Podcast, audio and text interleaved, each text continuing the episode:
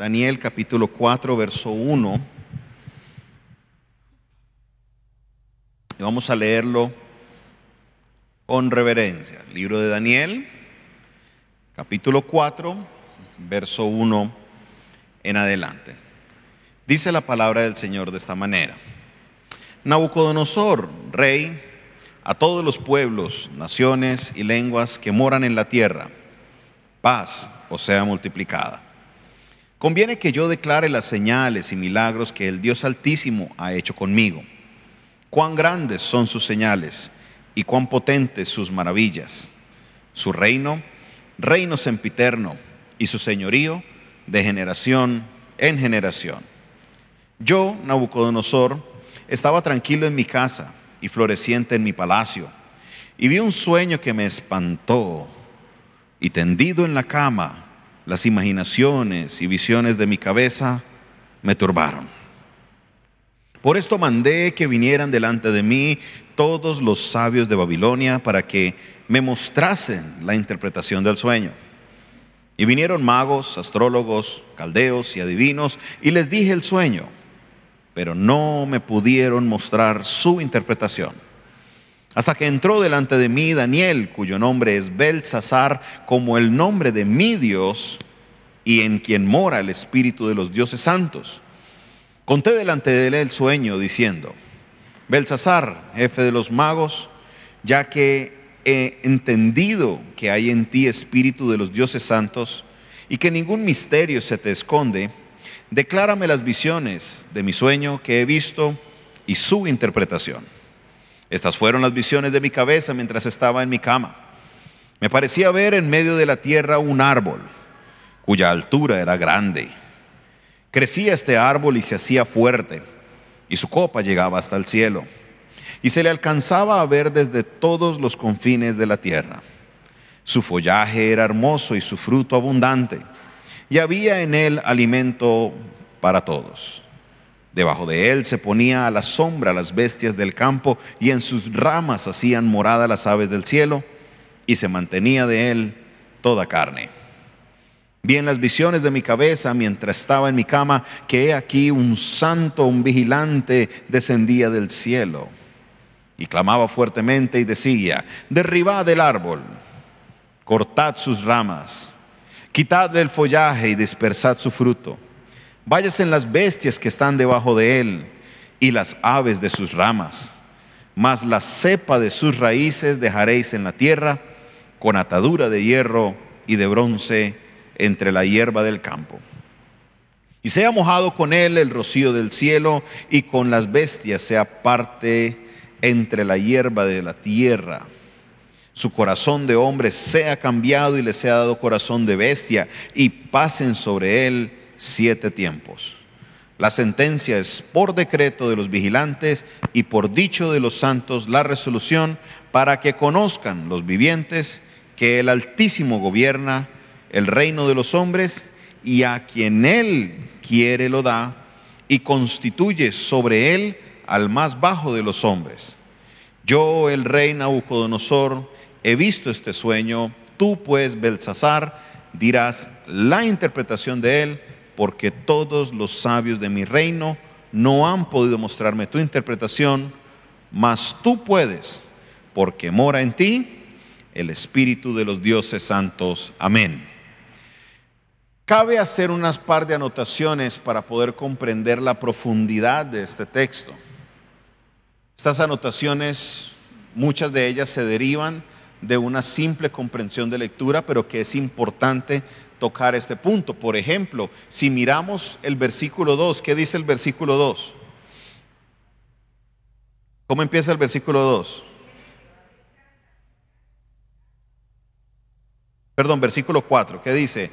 Yo, Nabucodonosor, ¿qué nos dice este texto? Que sí, está en el libro de Daniel, sí, Daniel es el puño y letra que escribe, pero el que está narrando lo que está pasando es Nabucodonosor en primera persona.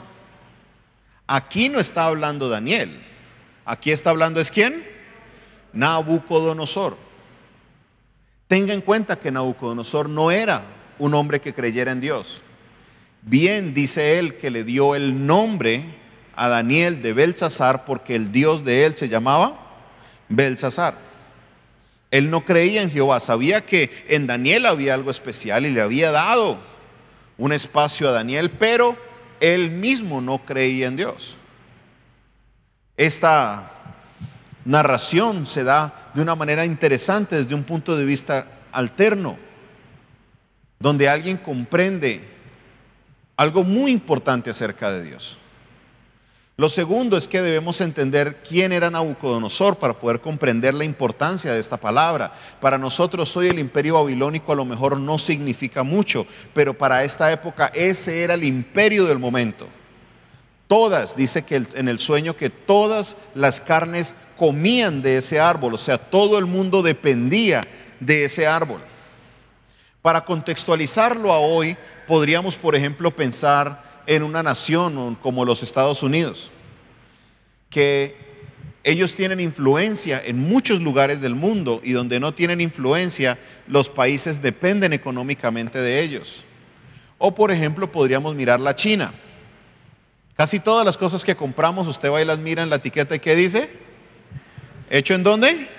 En la China. Y donde usted vaya, va a encontrar esas etiquetas en Estados Unidos, en España, en Inglaterra, en África, donde usted encuentre, va a encontrar cosas, productos de la economía china, porque ellos son un imperio, está creciendo, es un imperio que se está eh, agrandando cada vez más. Todavía no existe la estructura gubernamental para hacerlo como se hacía en esta época, pero eran naciones muy grandes, muy poderosas. Si vamos al capítulo 2 donde encontramos el sueño de Nabucodonosor de la torre, ¿se acuerdan esa estatua que tenía la cabeza de oro, los brazos de plata, el, el pecho de bronce? Y Daniel interpreta este sueño. Resulta que en la estatua, el metal más precioso de todos, que era el oro, representaba a quién? A ver quién recuerda el sueño de Nabucodonosor. La parte de oro, la cabeza de oro representaba a Babilonia. Era un imperio muy grande, un imperio muy poderoso. Hoy, una de las siete maravillas históricas o del mundo, del mundo antiguo son los jardines colgantes de Babilonia. No tenemos ninguna evidencia física, solamente se ve por ilustraciones de dibujos basados en los escritos que dejaron los babilonios de esto que ellos hacían. Era un imperio muy grande. Para el conocimiento tan limitado que había, para la ciencia que había tan corta, tenían un, conocimiento muy avanzado. Dejaron todo escrito, hay mucha documentación de ellos. Fue un imperio muy importante. Dice la Biblia que en el sueño había un árbol que era grande, tan grande que se veía desde toda la tierra. Y como usted va a leer después, porque sé que ustedes van a leer de nuevo el texto en su casa, este árbol representaba a quién? A Nabucodonosor. Entonces, hablamos y entendemos de que Dios iba a traer una clase de juicio sobre Nabucodonosor por su arrogancia. ¿Por qué Dios podía hacer eso? Muy sencillo, porque el gobierno de Dios está por encima de todo gobierno. Dígalo conmigo, el gobierno de Dios está por encima de todo gobierno. Y como lo declara el mismo Nabucodonosor, él dice, todos los reinos de los hombres le pertenecen a él y al quien él quiere, se lo da. El concepto de la soberanía de Dios es un concepto que a pesar de que nosotros decimos amén, gloria a Dios, a veces no lo podemos llevar a una práctica. Porque a veces oramos, actuamos o pedimos como si Dios no fuera soberano, como si Dios no estuviera por encima de todas las cosas.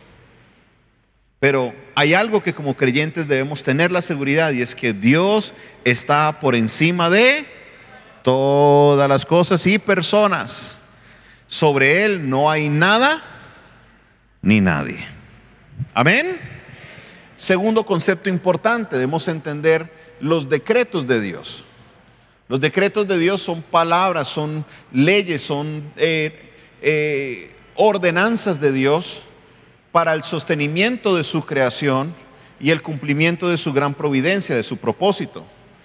Eso es, eso es los decretos de Dios. Para darles un ejemplo a ustedes, entendamos que hay una diferencia muy grande entre crear y sostener, o adquirir y sostener. Son dos cosas diferentes. A veces pensamos que porque adquirismo automáticamente las cosas se sostienen. Y el que compra las cosas pensando en esto comete un grave error.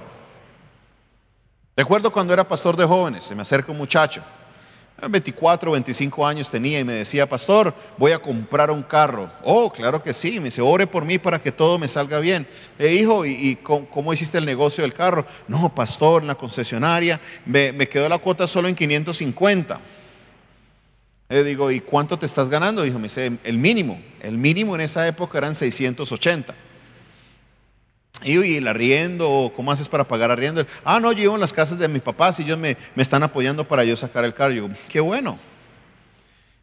Pregunta, ¿y la gasolina? Porque un carro de esos tanquea con 80 mil pesos, con solo dos tanqueadas ya se te acabó la plata. ¿Cómo vamos a hacer para sostener el carro? Ah, no, no, no, yo hago Uber, yo hago lo que sea, pero yo la gasolina me la levanto. Ok, hijo. ¿Tu casa tiene parqueadero? No. ¿Vas a dejar tu carro nuevo en la calle? No. ¿Y el pago del parqueadero? Ay, pastor, usted tan charro, dañale los sueños a uno. No es eso. Es que muchas veces no entendemos que adquirir o comprar algo es una cosa y sostenerlo es otra. Cuando nos casamos pensamos que de amor pagamos todo, ¿no? Hasta que llega la señora del arriendo hasta que hay que comprar comida y ya de repente el amor no es suficiente. Es más, el amor con hambre, ah, menos mal ustedes saben ese dicho. Se requiere de trabajar, se requiere porque una cosa es casarse y otra cosa es sostenerse. Es más, los que saben de esto saben que uno se gasta más dinero sosteniendo, ¿sí o no? ¿Sí o no? Más se gasta uno sosteniendo que adquiriendo. Cuando Dios crea el mundo, cuando Dios hace todo, Él no solo dijo, sea la luz y la luz fue hecha, no, sino que Él dejó la palabra lista para que la luz hasta hoy, miles de años después, siga siendo la luz, para que el sol no se apague, sino que el sol siga con su combustible. ¿Por qué? Por el poder de la palabra de Dios. Amén. Todas las cosas Él las sostiene. Ahora, en los decretos de Dios, Dios gobierna. ¿Dios gobierna sobre qué? ¿Sobre qué gobierna Dios? Sobre todas las cosas. ¿Por qué? Porque Él es Dios. Sencillo. El gobierno de Dios se da en dos expresiones importantes y para los que toman apuntes los voy a decir de manera despacio para que puedan escribirlo bien. El gobierno de Dios se da por su efectividad o el gobierno de Dios se da por su permisividad. El gobierno de Dios se da por su efectividad o por su eficacia y el gobierno de Dios se da por su permisividad. ¿Qué quiere decir esto?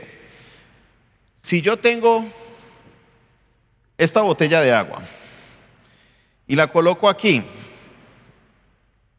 ¿qué es lo que va a pasar?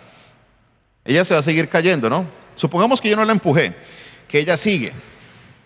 Pregunta, ¿podría yo haberla detenido que se cayera? ¿Cierto que sí? Entonces yo soy responsable. ¿Por qué? Porque la botella de agua es un objeto inanimado. No se puede mover, no tiene responsabilidad. Entonces si se cae y yo vi y lo pude detener y no lo detuve, ¿responsabilidad de quién es? ¿De quién la responsabilidad? Levanta la mano, diga, la responsabilidad es mía. Ahora, si yo cojo esto y tiro la botella al agua, al piso, ¿la responsabilidad sigue siendo también mía? ¿Por qué? Pues porque yo tiré las cosas. El primer ejemplo representa la permisividad de Dios. El segundo ejemplo representa la eficacia de Dios. Hay cosas que pasan en el mundo que son causadas por Dios. Y hay cosas que pasan en el mundo que son permitidas por Dios. No tenemos evidencia suficiente como creyentes para decir que Dios fue quien causó la pandemia o que Dios fue el que mandó la pandemia. No hay evidencia y sería algo atrevido sin tener evidencia suficiente decir Dios mandó. Pero, ¿qué si sabemos? Que Dios permitió. ¿Podría Dios haber frenado la pandemia? ¿Qué piensan ustedes? ¿Será que Dios tiene el poder para haber frenado la pandemia? Sobrado. ¿Por qué no lo ¿por qué no lo frenó? Porque Dios gobierna sobre todas las cosas. Y si Él lo permitió, así Él no lo haya causado, es parte de su gobierno. A veces oramos, escucho a personas con preocupación, cómo oran y cómo piden, pareciendo que Dios no estuviera en control de temas como la pandemia. Pareciendo que Dios como que estuviera desconectado de lo que está pasando en el mundo, pero quiero decirle algo, Dios está en control de todas las cosas. Levanta su mano y dígalo conmigo, Dios está en control. Amén. Dígalo una vez más, levanta su mano y los que están en internet, coméntelo. Dios está en control de todas las cosas. Y es algo tan, tan latente. Y ya estábamos tranquilos, ¿no? Casi todo el país está vacunado, el tercer pico ya bajó, ya las cosas están bien, todo regresar a normalidad. Y por allá estaba Doña Delta, escondida en un rincón, esperando el momento propicio para aparecer. Y ya ahora estamos preocupados de nuevo, hablando de una tercera dosis. La ciudad de Wuhan, en la China, donde salió el virus. Hace un año no tenían coronavirus y hoy están en cuarentena. El hombre tratando de tomar el control de la situación y Dios diciendo, yo estoy en control. ¿Por qué? Porque Dios siempre está en control. Y entiendo que es difícil decir amén a eso. Porque sé que muchos de nosotros tenemos amigos, familiares, cercanos, que a lo mejor hoy están en una UCI luchando por su vida a raíz de este virus. O a lo mejor ya tienes amigos o cercanos que se han muerto a raíz de esta enfermedad. Y por eso sé que es difícil decir amén. Pero para esto debemos entender cuatro características de Dios importantes, las cuales las hemos venido estudiando durante todo este tiempo. Número uno, que tenemos a un Dios que es omnipotente. Que tenemos a un Dios que es qué? Para Él no hay nada imposible. Es más, lo que es imposible para los hombres, para Dios es qué? Posible. Dos, debemos entender el dominio de Dios. Dios es dueño de todas las cosas. Todas las cosas por Él fueron hechas. Y Salmo 24 dice, de Jehová es la tierra y su plenitud del mundo y los que en Él habitan. Todo le pertenece a Dios y por eso Él puede en su omnipotencia intervenir en cualquier momento, porque todo le pertenece a Él. Número tres, el gobierno de Dios. Dios siempre está como, dígalo fuerte, Dios siempre está como en control. ¿Cómo está Dios? En control uy, pastor, pero me queda muy difícil entender mi situación que estoy pasando. Situación dura, una crisis, una prueba. Y creer en un Dios que permitió todo eso. Y es aquí donde viene el componente más importante de todos y es la fe. ¿Por qué la fe?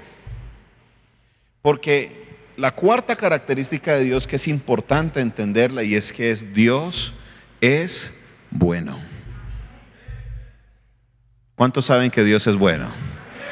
¿Cuántos están seguros que Dios es bueno? Si Dios es bueno, ¿qué hace Dios? Todo lo que Él hace también es bueno. Si Él todo lo puede hacer, Él tiene dominio sobre todas las cosas.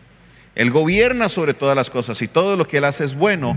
Yo debo tener la certeza y la seguridad que todo lo que pasa en mi vida es para bien. Lo que Pablo escribe en Romanos 8:28 y sabemos que a los que amamos a Dios todas las cosas ayudan para bien, no son palabras mágicas que le salieron a Él de la nada, no. Era el conocimiento de la naturaleza de Dios.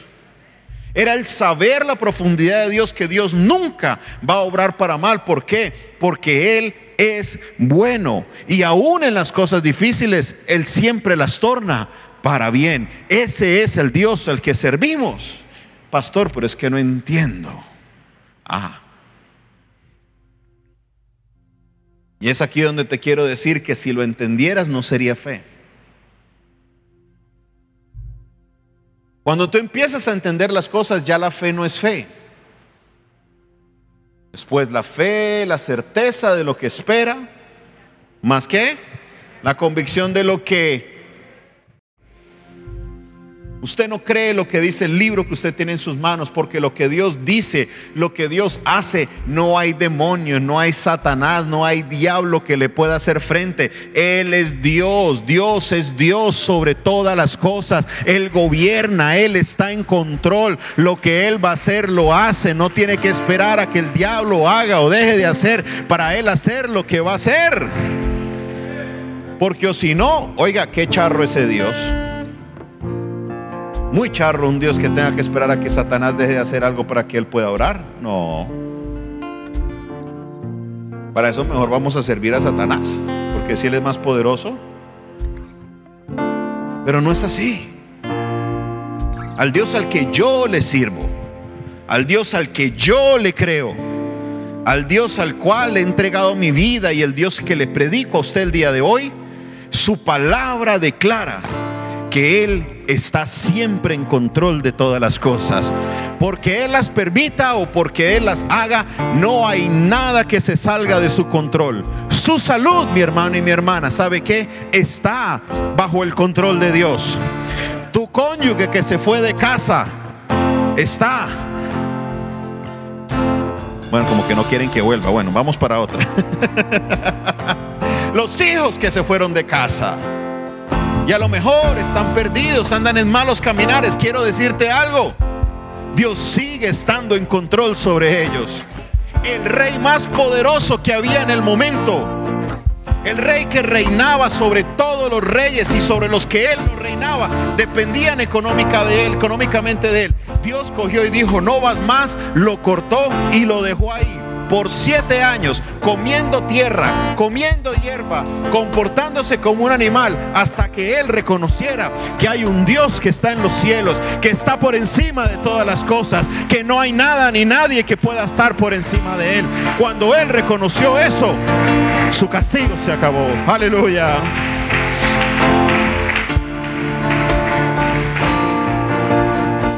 Daniel 4:33. Mire lo que dice. En la misma hora se cumplió la palabra sobre Nabucodonosor.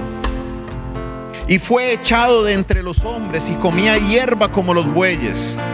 Y su cuerpo se mojaba con el rocío del cielo, hasta que su pelo creció como plumas de águila y sus uñas como las de las aves. Mas al fin de los del tiempo, ¿quién está hablando aquí? Yo, Nabucodonosor. Aquí no está Daniel hablando. Está hablando el mismo Nabucodonosor, el mismo que adoraba a Belsasar. Ese Nabucodonosor dice, alcé mis ojos al cielo y mi razón fue devuelta y bendije al Altísimo y alabé y glorifiqué al que vive para siempre, cuyo dominio es sempiterno y su reino por todas las edades todos los habitantes de la tierra son considerados como nada, y Él hace según su voluntad en el ejército del cielo y en los habitantes de la tierra. Y no hay quien detenga su mano y diga, ¿qué haces? No hay quien pueda detener a nuestro Dios. No hay nada. Dios no tiene que rendirle cuentas a nadie. ¿Quién es alguien o algo para decir, Dios, ¿qué haces? No. Nuestro Dios está por encima de todas las cosas. La verdad que somos osados a veces a decirle, Dios, ¿qué es lo que estás haciendo? Dios no me tiene que rendir cuentas. Él es Dios.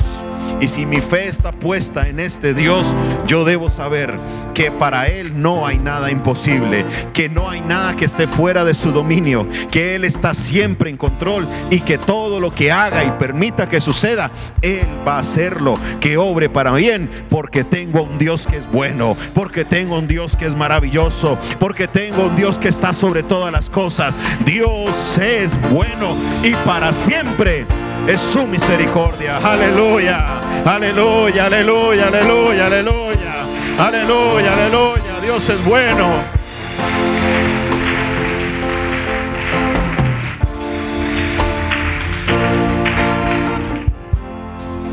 Y sé que es difícil. Sé que a veces uno no entiende que, por qué pasa esto. Solo esta semana una hermana que viene a este culto, la hermana Viviana Escobar, su padre estaba solo en su casa, sintió un ahogo, se cayó, se golpeó la cabeza y ahí quedó.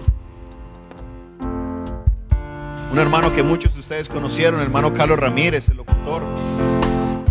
Estaba acostado en su cama, dormido, y a las once y media se levantó como para ir al baño. Y al levantarse se cayó, le dio un coágulo en la cabeza, derrame cerebral, y ahí quedó. Y a la misma vez, un familiar de una hermana por aquí cerca, dos meses y medio en la UCI. Dos meses y medio en la UCI. Estuvo tanto tiempo acostado que lo levantaron y le encontraron una costra aquí en la espalda. Y se la empezaron a abrir y tenía un hueco de casi 10 centímetros de una bacteria que se le estaba comiendo todo. ¿Quieres saber algo? Ese hombre hoy está en su casa con su familia. ¿Qué sentido tiene eso? Si nos preguntamos a la lógica humana, lo más normal es que fuera al revés, ¿no? El de los dos meses en la UCI, chao, y el otro que un golpecito. Sí, yo le, lo dije de una manera, la gente se rió, pero de verdad una reflexión mía. Si fuera por caerse de la cama, ¿cuántos estaríamos aquí vivos? Yo me he caído de la cama. ¿Alguien aquí se ha caído de la cama? Imagínense, si fuera por muerto uno por caerse de la cama, hace rato me hubiera muerto, pero vea, no era el día. ¿Por qué? Porque hay un Dios que está en control. Y el día que es, ese es el día que usted se va. Por eso los cristianos no le tenemos miedo a la muerte. El que está en pecado le tiene miedo porque sabe que ese será el día de su juicio. Pero el que está en santidad, el que vive bien con Dios, por eso Pablo decía, para mí el vivir es Cristo y el morir es ganancia. Porque el día que me voy es el día que Dios determina que me vaya. Y de ese día nadie se escapa. Ese día me iré y estaré feliz con el Señor. Porque como Dios es bueno y perfecto, ese es el día perfecto para irme. Es difícil entenderlo, pero mi fe me llevará a entender que para Él no hay nada imposible.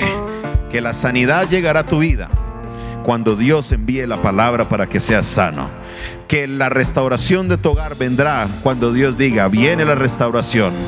Que la restauración de tus hijos llegará en el momento que Él lo diga, porque Dios siempre está en control. Dios siempre está en control. Levante su mano y dígalo conmigo. Dios siempre está en control. Una vez más, Dios siempre está en control. Aun cuando Él permitió que las cosas sucedieran, Él sigue estando en control. Ay, pero no, que no entiendo, pastor. Pues es aquí donde tenemos que llegar. Como Él y Él todo gobierna, Él todo lo domina y Él siempre está en control. Solo me queda una cosa por hacer y es descansar en Él. Una cosa me queda por hacer y es confiar en Él. Porque sé que Él hará la obra en el tiempo perfecto. Clamaré todos los días porque su palabra me dice que lo puedes hacer pero siempre por dentro tendré la paz y la tranquilidad que Dios en su momento hará lo que ha prometido que Él va a hacer. Él no es hombre para que mienta, ni hijo de hombre para que se arrepienta. Él es Dios. Descansa en el Señor, descansa en el poder de su palabra. Ten la certeza que servimos a un Dios maravilloso, un Dios poderoso, un Dios grande, un Dios majestuoso, un Dios que siempre está en control. Mi Dios siempre está en control. Sí, pareciera a veces que en la radio y en la televisión habla de otro Dios. Que las cosas como que se le salieran de control, pero no, quiero decirte hoy que no, no, no. Mi Dios siempre está Por eso dice claramente la palabra, no caminamos por vista, sino que caminamos por fe. Que el justo por su fe vivirá. Pastor, no entiendo. Fe. Pastor, no lo veo. Fe. Pastor, no lo siento. Pastor, no comprendo. Fe. Confía. Dios está trabajando. Mientras tú estabas durmiendo, descansando, esperando que el mañana llegara, Dios estaba trabajando. Mientras usted se hizo la pausa para el café y el pan de bono, Él no ha parado, Él sigue trabajando. Dice su palabra, he aquí no se adormecerá ni se dormirá el que guarda Israel. Alzaré mis ojos a los montes, ¿de dónde vendrá mi socorro? Mi socorro viene de Jehová que hizo los cielos e la tierra. Voltea tu mirada a los cielos, de allá vendrá tu respuesta. Mi Dios siempre está en control. Póngase sobre sus pies y si usted conoce esta canción, la puede cantar con nosotros. Sí, Y aunque pase el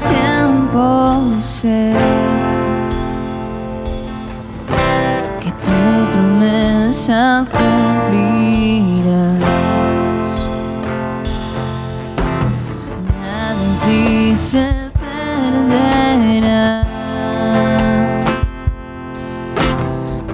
Esa es mi seguridad.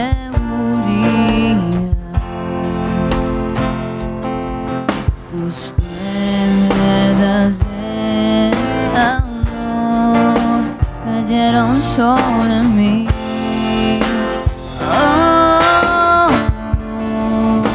Tus cuerdas de amor, tus cuerdas de amor cayeron sobre mí. Es tu amor, es tu amor que me sostiene,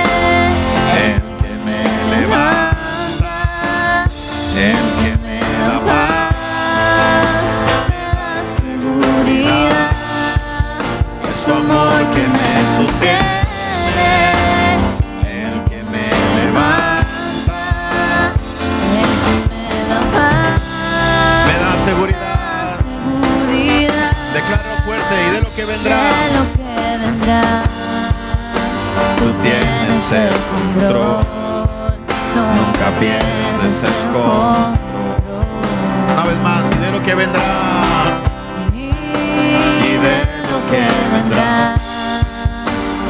El control, nunca pierdes el control. Y de lo que vendrá, y de lo que vendrá, Y de lo que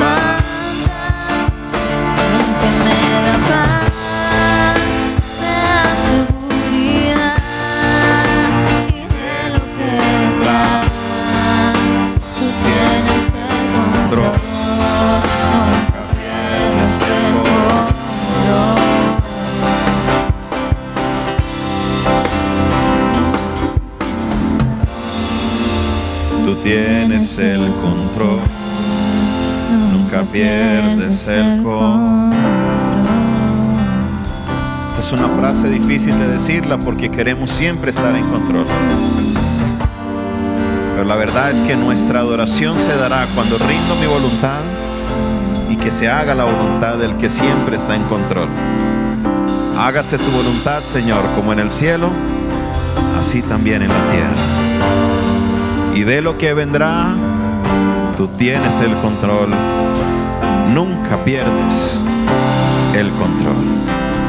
Dígalo conmigo una vez más. Y de lo que vendrá, y de lo que vendrá, tú tienes el control.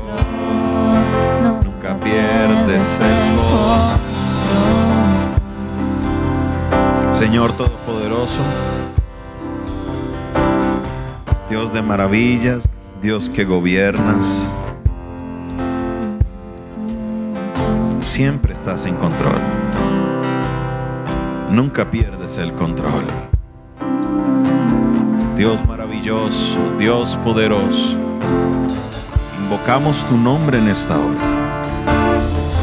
Sabemos que tu presencia mora en nosotros y que tú estás en este lugar. Descansamos en tu promesa. Descansamos, oh Dios, en tu palabra. Descansamos en lo que tú has prometido. Que tu palabra se cumplirá. Tú hiciste la creación, tú sostienes la creación. Y toda la creación irá encaminada a cumplir ese propósito maravilloso, esa providencia. Tú siempre tienes el control. Tú eres quien quita y pone reyes. Nos rendimos a tu voluntad, oh Dios. El que me levanta, el que me da paz, me da seguridad. Es tu amor que me sostiene, el que me levanta, el que me da paz, da seguridad y de lo que vendrá. Tú tienes el control, nunca pierdes el control. Gracias Dios. Gracias Dios. Te pedimos perdón por aquellas situaciones en las que hemos querido controlar. En las que hemos querido, Señor, estar siempre en control cuando eres tú, Dios. Nos rendimos a ti y a tu voluntad. Tú eres Dios. Tú eres Dios. No sé si alguien que haya venido por primera vez a la iglesia o que hoy tenga la necesidad de reconciliarse con nuestro Señor Jesucristo. La relación con Cristo es clave para todo esto, porque la única manera que puedo yo llegar a ese Padre Celestial, quien está siempre en control, es por medio de Cristo. Jesús dijo, yo soy el camino, yo soy la verdad, yo soy la vida. Y nadie puede llegar al Padre si no es por mí. Si quieres hoy dar tu vida y rendirla a, ese Dios que está siempre en control, te pido que hoy le entregues tu vida a Él. Cierra tus ojos y di oración. Padre Celestial, en este día, reconozco que tú eres Dios, reconozco que soy pecador, que he fallado y que mi pecado me separa de ti, Dios. En este día, reconozco que tú, Dios, has permitido situaciones en mi vida para traerme a tu camino. Por eso hoy te pido perdón. Me arrepiento de mis pecados. Te entrego mi vida y acepto a Jesucristo como mi Señor, como mi Salvador. Toma el control de mi vida, Dios. Te lo entrego a ti. En el nombre de Jesús. Amén y amén. ¿Hay alguien aquí que hizo esa oración por primera vez, que recibió a Cristo, se reconcilió con el Señor? Que levante su mano, izquierda, derecha. Si alguien está viéndonos por internet e hizo esa oración, por favor escríbame en la parte de abajo. Queremos orar por ti. Recuerda, Dios siempre está en control. Levante su mano, dígalo conmigo. Dios siempre está en control. Una última vez, Dios siempre está en control. Despedimos.